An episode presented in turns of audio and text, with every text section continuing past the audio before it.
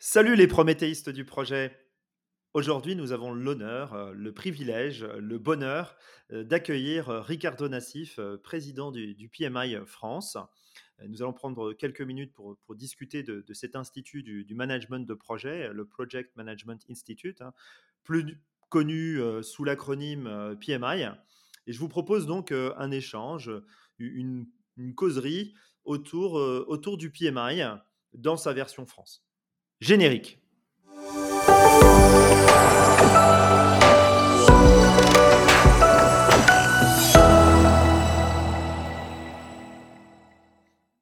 Alors, Ricardo Nassif, euh, bonjour.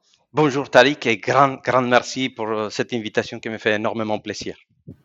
bah écoute, euh, tout le plaisir est, le plaisir est entièrement partagé. J'ai presque envie de dire tout le plaisir est pour moi. écoute, Ricardo, est-ce qu'on est-ce qu'on pourrait faire un peu plus euh, euh, amplement connaissance. Euh, est-ce que tu pourrais te, présenter davantage à la communauté des, auditeurs de, ce podcast qui, te connaissent surtout sous le prisme de, président du, PMI France? Et je les remercie au passage de, prendre le temps de nous, écouter pour qu'ils en sachent un petit peu plus sur toi. Bien sûr, merci beaucoup. Alors, je suis né en Argentine il y a 46 ans. Je suis. Ah, buenos días. Buenos días, bien, estamos muy bien, gracias. Es el verano europeo. Um, Mon ignorance en matière espagnole est encyclopédique. Très bien. Écoute, qu'est-ce que je peux dire? Côté en euh, je suis ingénieur, j'ai un master en gestion de projets, j'ai aussi un MBA ici en France. J'ai fait des études aussi en Allemagne euh, quand hmm. j'étais technicien. Euh, voilà, je pense que c'est tout. Je, bien évidemment, j'ai une certification PMP avec mhm. beaucoup de, de, fierté. Mhm. Et j'ai 20 ans d'expérience euh, en Amérique du Sud et ici en Europe euh, en aidant des entreprises à évoluer, notamment dans l'évolution de, de, processus en interne pour chercher des synergies cachées euh, au niveau, à tout niveau. Je collabore, j'aide les entreprises à, devenir plus performantes sur le prisme de leur organisation humaine. Hmm. C'est dans quel type de, secteur d'activité que tu interviens? Alors, bien évidemment, je, je, participe à la conception et à l'implémentation des solutions PPM, Product Portfolio Management. Ça veut dire de l'ajout de la valeur, l'identification de la valeur, la sélection de la valeur la, livraison de la valeur et la confirmation de que cette valeur a été bien prise en, en, exergue. Voilà, c'est toute la chaîne des valeurs de, de, système PPM. D'accord, quels que soient les secteurs d'activité dans lesquels tu interviens, que ce soit dans le secteur automobile, aéronautique, aérospatial, euh, euh, IT, euh, industrie, luxe, télécom, etc. Par rapport à l'industrie, c'est vraiment très très variable. Je n'ai pas eu des, des contraintes euh, par rapport à une technicité ou une industrie en particulier. Je travaille avec euh, un constructeur des avions à Toulouse, je ne le mentionne pas, mais je pense que vous comprendre. Des, mhm. des constructeurs de, de par des voitures. C'est aujourd'hui avec l'arrivée de Tesla, c'est un secteur très intéressant. Je suis sous secret professionnel, donc je peux mentionner cette entreprise. Bien sûr. Et ils sont en train de développer des milliards d'innovations. Et toutes ces innovations, à un moment donné, il faut choisir quelle est la plus pertinente pour quel continent, pour quel marché, euh, pour quel profil d'utilisateur. Et donc, pour cela, ils sont en train d'utiliser aussi des approches portfolio pour choisir ce que c'est finalement le plus pertinent pour l'entreprise, mais sous le prix, prisme de la R&D, de la développement, euh, euh, comment on dit, euh, R&D, Research and Development. Mhm. D'accord, d'accord. Sous, le prisme effectivement de, recherche et développement, de R&D. Research and Development. D'accord. Donc, si, je comprends bien, ton, parcours, ton parcours, pardon, il a été, il a été surtout marqué par par euh, plusieurs intersections avec, euh, avec des sujets euh, qui portent aussi bien sur la, la, transformation des organisations que sur des enjeux sectoriels qu'on peut voir apparaître dans les, dans les secteurs aéronautiques. Alors, bien sûr, on ne va pas donner de nom, hein, on va garder la, la, confidentialité dans le secteur automobile, mais aussi en travaillant aussi sur la chaîne de valeur dans les entreprises. Et, c'est vraiment intéressant qu'on parle de transformation parce que euh, aujourd'hui, on parle beaucoup de, productivité dans les entreprises, mais cette productivité dans les entreprises, eh bien, elle a tendance à baisser. Euh, surtout si on en croit les, dires d'un économiste de, la Banque Centrale Européenne qui s'appelle Alistair Dieppe, qui, nous propose plusieurs graphiques où on voit clairement un, ralentissement euh, généralisé de la productivité. Et, a priori, ça ne date pas forcément euh, nécessairement de la crise du Covid, hein, ça, remonte à plusieurs décennies. Hein. Euh, ce qui est paradoxal d'ailleurs, puisque euh, nos outils de travail, nos instruments de travail sont censés nous faire gagner du temps. Et, pour moi, une des raisons possibles, alors pour cet économiste, la raison majeure, c'est le manque d'autonomisation de nos outils de production, mais pour moi, une des raisons euh, possible de ce manque, de cette baisse de productivité dans les entreprises, elle est essentiellement liée à un manque de, gestion de projet, de, management de projet. Bah, qui va nous apprendre à, tempérer les choses, à mettre de la froideur d'esprit dans, euh, dans notre quotidien et dans nos décisions, à mettre de la pertinence dans nos actions collectives, bref, à mettre du savoir-faire. Et, quand on parle de management de projet, on pense immédiatement à l'Institut du management de projet, le, Project Management Institute. Hein. Alors, euh, est-ce que tu pourrais nous dire euh, qu'est-ce que cet Institut du management de projet C'est quoi le Project Management Institute? Alors, imaginons, je te propose un exercice, euh, Tariq. Imagine, on est dans les on est dans les années 1956 environ. Tu travailles aux États-Unis pour le département de défense des États-Unis euh, dans un projet top secret qui s'appelle Polaris. Il s'agit d'un missile qui va sortir d'un sous-marin et qui il va euh, profiter d'un certain nombre de technologies qui n'ont pas été développées encore et tu es le directeur de programme. Il y a déjà cinq ans qui se sont écoulés et tu es en tête de ce programme et tu n'as aucune idée si ton programme est en temps, selon le budget et euh, si le périmètre, le scope est, est bien ciblé. Tu es complètement perdu. C'est trop grand, tu n'arrives pas à savoir. Tu écoutes les sous-traitants, quelques-uns disent qu'ils vont bien, quelques autres disent qu'ils sont en retard ou qu'ils sont en avance, mais tu n'as pas des éléments factuels, objectifs, pour savoir où tu es. Donc, euh, dans cet esprit, euh, un groupe de, de practitioners, des, chefs de projet, des project managers, sont réunis pour essayer de trouver des éléments euh, objectifs pour savoir si un projet avancé dans le bon sens ou pas.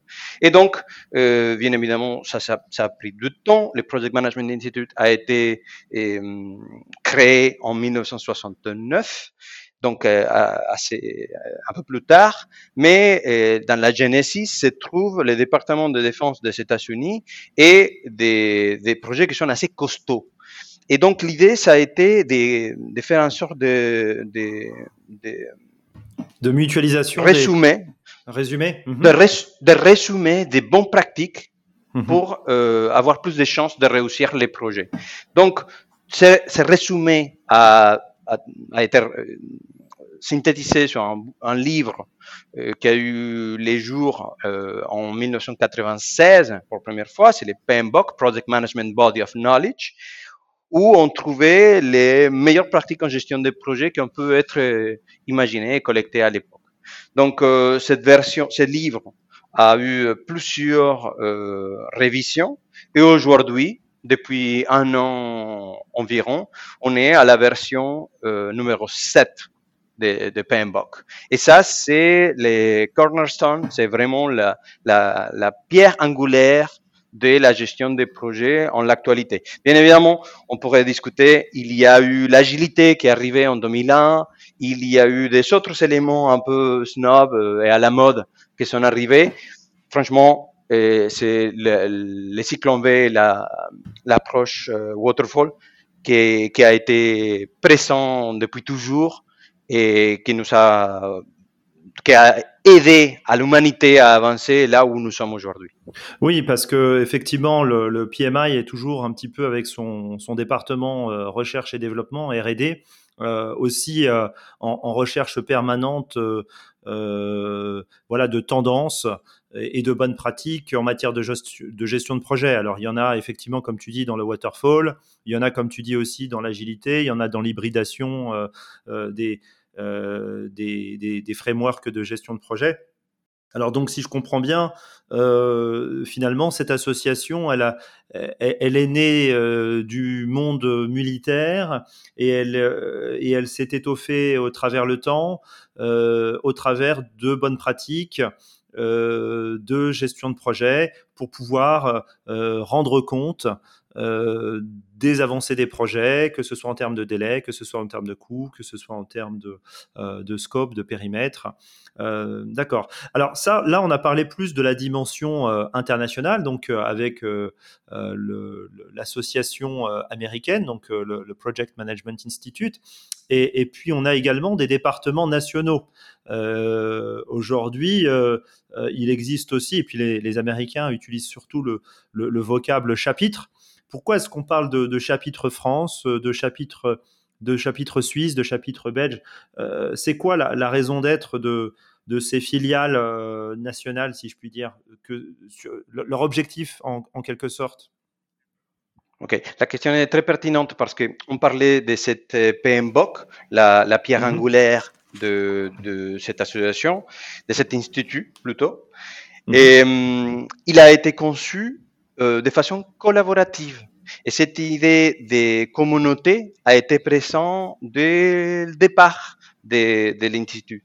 Et c'est très important d'imaginer que euh, quand on n'arrive pas à, résoudre un problème, technique ou pas technique, c'est bien d'aller vers les autres, de se faire aider et de poser des questions et d'aider quelqu'un qui nous demande de l'aide. Donc, euh, euh, cette édition de PMBOK a été créée, co-construite et co-écrite de façon collaborative pour répondre aux problèmes réels de l'industrie. C'est pas un, aspect académique et théorique, c'est très, très pragmatique, à la style américaine. Et donc, euh, on a très vite compris, l'Institut a très vite compris que gérer pour réussir à gérer ces hum, nombres de, bonnes pratiques en gestion de projets, ça suffit, suffisait, pas euh, de maîtriser la technique. Il fallait aussi avoir des hum, compétences euh, de leadership dans la direction des personnes pour inspirer les gens, pour euh, s'assurer que tout le monde va dans la bonne direction. Et donc, ça, ne s'apprend pas de façon passive, il s'apprend de façon active. Il faut faire. Et donc, PMI a eu une stratégie depuis le début de proximité. Donc, euh, dans les mondes, il y a environ euh, 310 chapitres, 310 associations qui sont une sorte de constellation des associations qui vont, qui gravitent autour de l'institut.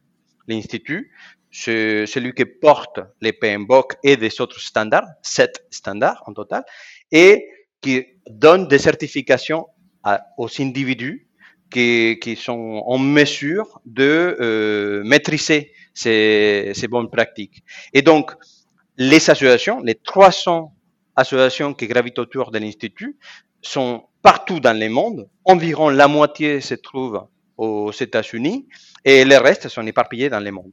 Et nous, en France, on a l'honneur, la, la fierté d'être les troisième chapitre les plus grands au monde et avec euh, environ 5000 adhérents, ce qui n'est pas négligeable.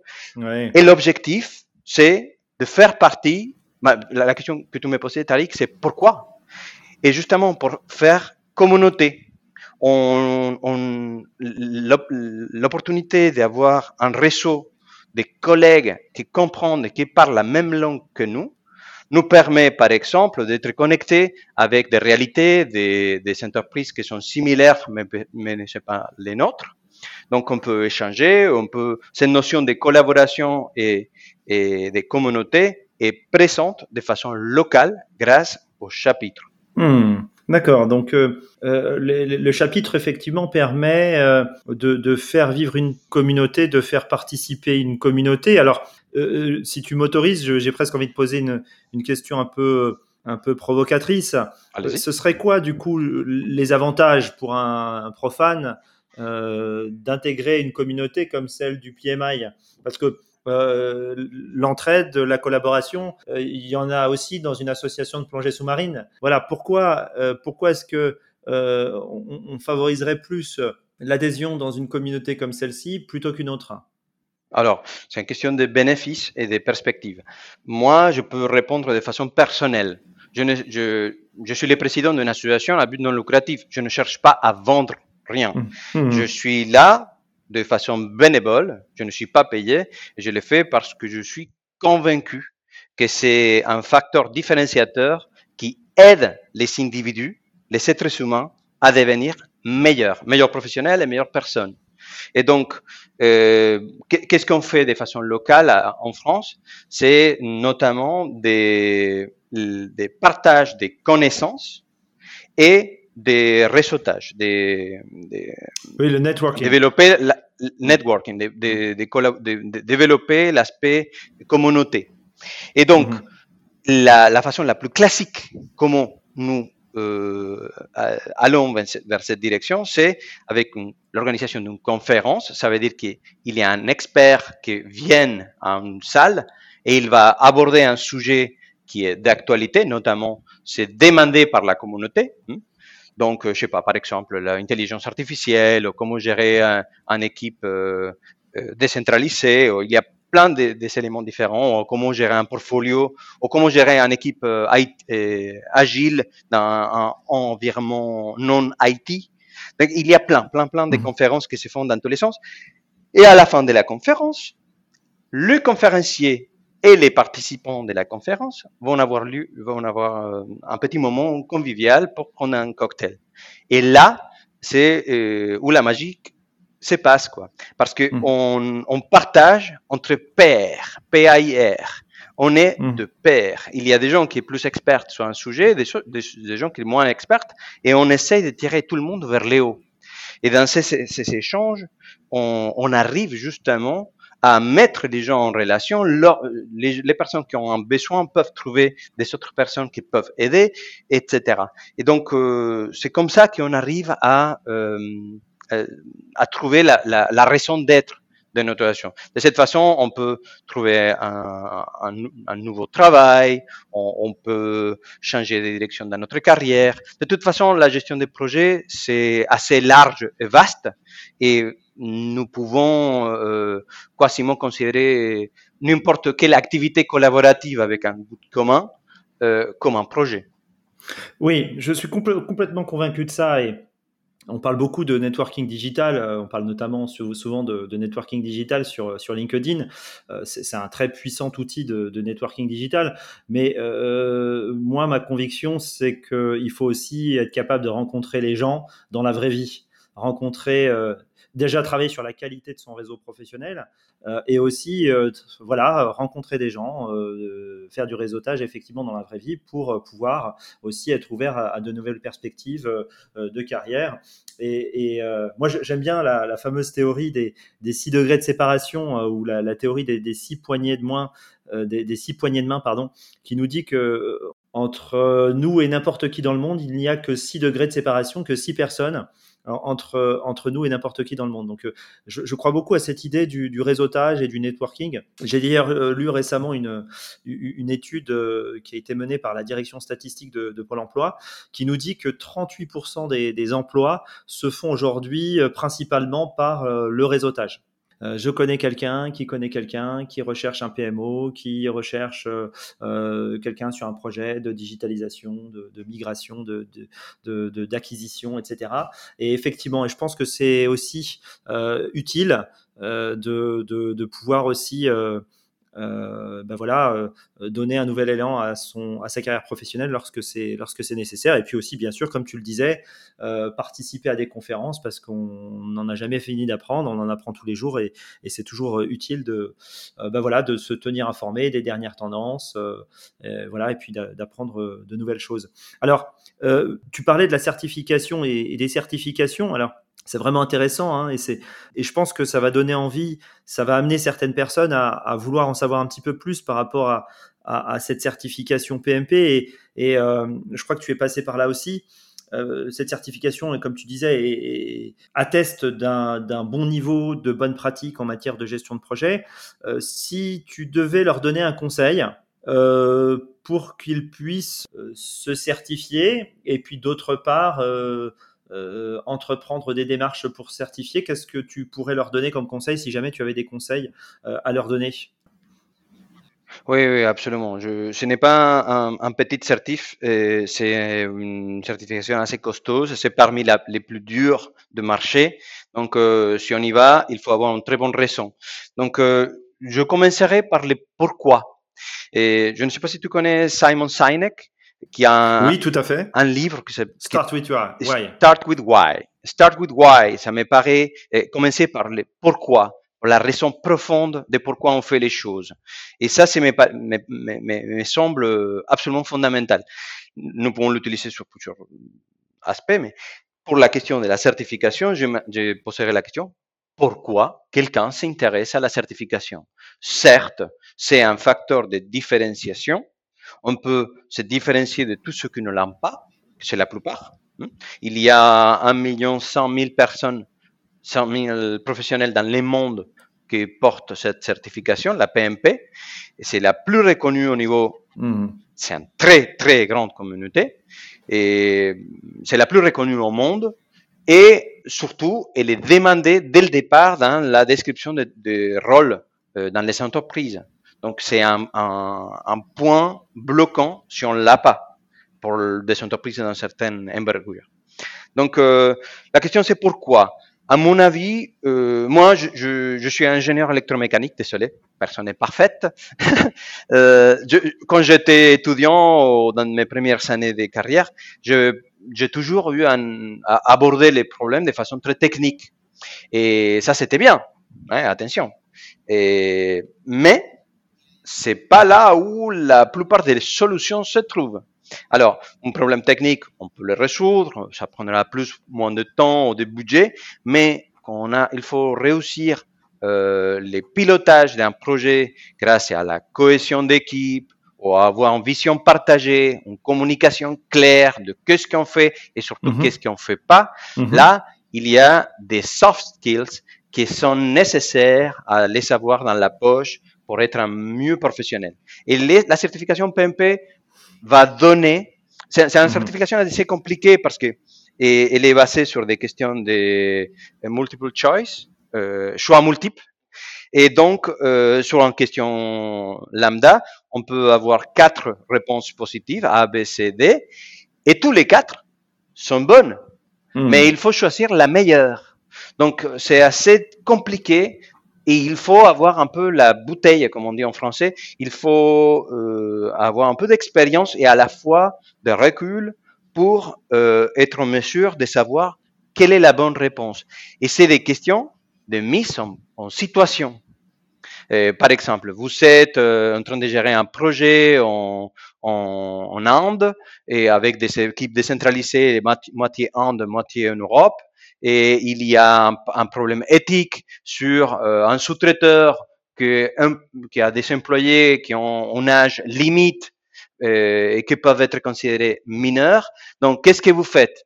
Et là, il y a des options.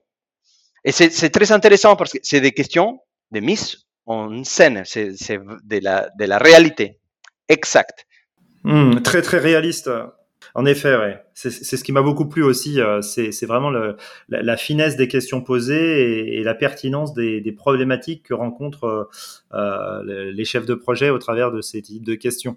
Et, euh, oui. Ouais, mais j'aimerais bien, Tariq, faire la différence avec des autres certifications oui, qui sont dans les marchés, qui peuvent oui. prendre deux, deux, jours de préparation mmh. et qu'elles sont bien, oui. hein, mais on ne peut pas comparer. on ne peut pas comparer une certification Scrum avec une certification PMP parce que c'est simplement hmm. deux choses complètement différentes. La certification PMP prend entre 3 4 mois à la préparer, elle est chère et elle est difficile, il faut s'investir et en revanche la, la hmm. Scrum, ça s'est fait en deux jours. Et c'est très intéressant, c'est à titre d'information. Euh, après, il, faut avoir de l'expérience pour euh, de la pratique pour hmm. maîtriser tous ces concepts euh, Scrum. Oui, tout à fait. Mais hum, c'est des choses très différentes. C'est vrai que la sensibilisation. Euh, effectivement, ça va nous amener sur un débat, effectivement, et, et euh, c'est un débat entre l'agilité et puis euh, le monde de l'agilité et puis le monde du prédictif. Et c'est intéressant, c'est vraiment un débat intéressant. Maintenant, effectivement, euh, comme tu dis, euh, les certifications de marché qui existent dans le domaine de l'agilité, elles sont, elles sont relativement courtes. Maintenant, euh, c'est dans l'application qu'il y a une grande difficulté. mais effectivement, tu as totalement raison. Et d'ailleurs, le nouveau format depuis la réforme du 2 janvier 2021, cet, examen, a intégré vraiment, a eu un, un changement assez important dans les dans l'intégration des différentes bonnes pratiques de, gestion de projet. Et on retrouve des bonnes pratiques liées à l'agilité comme le framework dont tu viens de parler, euh, Scrum, euh, eh Kanban, euh, Crystal et, d'autres. Donc c'est vraiment intéressant. Alors tu parlais des problématiques techniques qui existaient quand tu étais, quand tu démarrais dans ton activité d'ingénieur électromécanicien et puis tu t'es rendu compte aussi des problématiques humaines qui pouvaient émerger dans les dans les projets. Mmh Alors petite question avant qu'on termine ce podcast. Mmh. Euh, c'est quoi, d'après toi, la qualité humaine ou les qualités humaines qu'il faut savoir mobiliser euh, pour, euh, pour gérer un projet? Ok, c'est difficile d'avoir une parce que normalement c'est un équilibre entre plusieurs aspects. Je dirais que c'est fondamental pour un chef de projet, pour un product manager, d'avoir une vision. Hmm. Quelle est la vision qui se cache derrière le projet, les pourquoi, comme on disait Simon Sinek, pourquoi on fait ces mhm. projets-là? souvent, on parle qu'un projet, c'est mhm. l'implémentation d'un logiciel. Faux. C'est faux. C'est un gros erreur. Aucun projet est l'implémentation d'un logiciel. Un logiciel mhm. est implémenté pour résoudre un problème réel, des, des personnes réelles. C'est pour faire un travail plus performant ou euh, moins pénible ou euh, plus rapide. Il y a plusieurs façons de définir la performance d'ailleurs, mais euh, ce n'est pas l'implémentation d'un logiciel qui va résoudre aucun problème de, personne.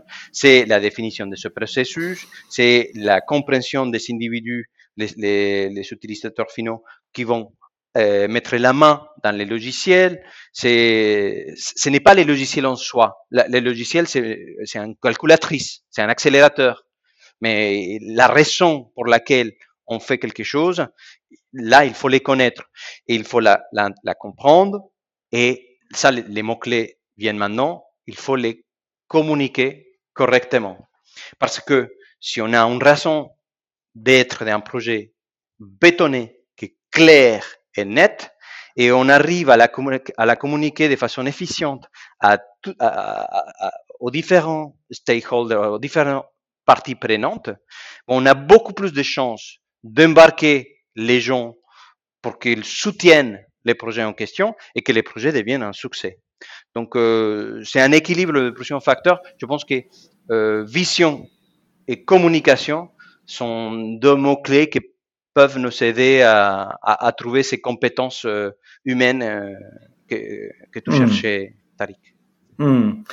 Effectivement, et je suis totalement convaincu de ça. C'est le plus important, c'est effectivement, c'est de comprendre effectivement le, euh, de, voir ce qu'il y a dans la dans la face cachée de la lune. Alors, écoute, euh, euh, on arrive on arrive à la fin de ce podcast. Alors pour pour conclure cette émission, j'ai toujours pour, coutume de de laisser la main à la personne qui est invitée. Euh, qui fait un exercice un peu schizophrénique, qui consiste à, se poser une question lui-même. Euh, est-ce qu'il y a une question que tu aurais aimé que je te pose, que je ne t'étais pas posé, un dernier message que tu aimerais euh, faire passer avant qu'on termine cette émission? Ok, oui, en effet, hum, je, suis, un passionné de la gestion de projets et j'aime beaucoup le, PMI et les PMI France, France et l'Institut et l'association tous les deux. J'y crois. Et, mais quand même, je suis un, un, un, expert en gestion des projets, donc j'aime beaucoup parler de, de, la technicité des éléments en gestion des projets. Et par exemple, on, on, parlait tout à l'heure de, de, waterfall ou des de prédictifs, et, et, on les juxtaposait à, à l'agilité. Mm -hmm. Et ça, c'est un débat super intéressant. Mon ami Stéphane Duroin conduit un think tank euh, chez PMI France qui s'appelle Lab Hybride pour trouver l'équilibre des bonnes pratiques de tous ces deux univers qui vont qui donnent la place à un troisième qui s'appelle l'hybridation. Et hum, je pense que on est en face aujourd'hui à un point d'inflexion dans la gestion des projets et, et les PMBOK 7 est très intéressant. Je pense que les PM8 de Pembok 8 va être encore mieux parce qu'il y a eu beaucoup d'innovations dans la version 7. Je pense que la, prochaine version qui sortira dans quelques années euh, aura la maturité pour absorber l'hybridation, l'agilité, le waterfall, et tous les mélanges qu'il faut euh, très particuliers pour réussir chaque cas euh, réel que nos entreprises, nos, nos vies, nos, nos met en face de nous. D'accord. Notre challenge. Ah, écoute, euh, merci infiniment pour, euh, pour euh, avoir accepté cette invitation. voilà, je te renouvelle une nouvelle fois mes, mes, mes, remerciements les, les, plus chaleureux pour, pour cette présence. C'était un vrai plaisir d'échanger avec toi sur, sur le thème donc, de, de l'Institut du management de projet, le Project Management Institute dans sa version France, mais aussi sur la certification PMP. merci beaucoup, Ricardo. Euh, si vous avez apprécié ce, ce podcast, n'hésitez pas à nous le dire en commentaire et à mettre un, petit pouce euh, vers le dos, ça, ça, nous donnera un petit coup de pouce. Et puis je vous dis à très bientôt et merci encore Ricardo. Merci Tariq, excellente journée à vous.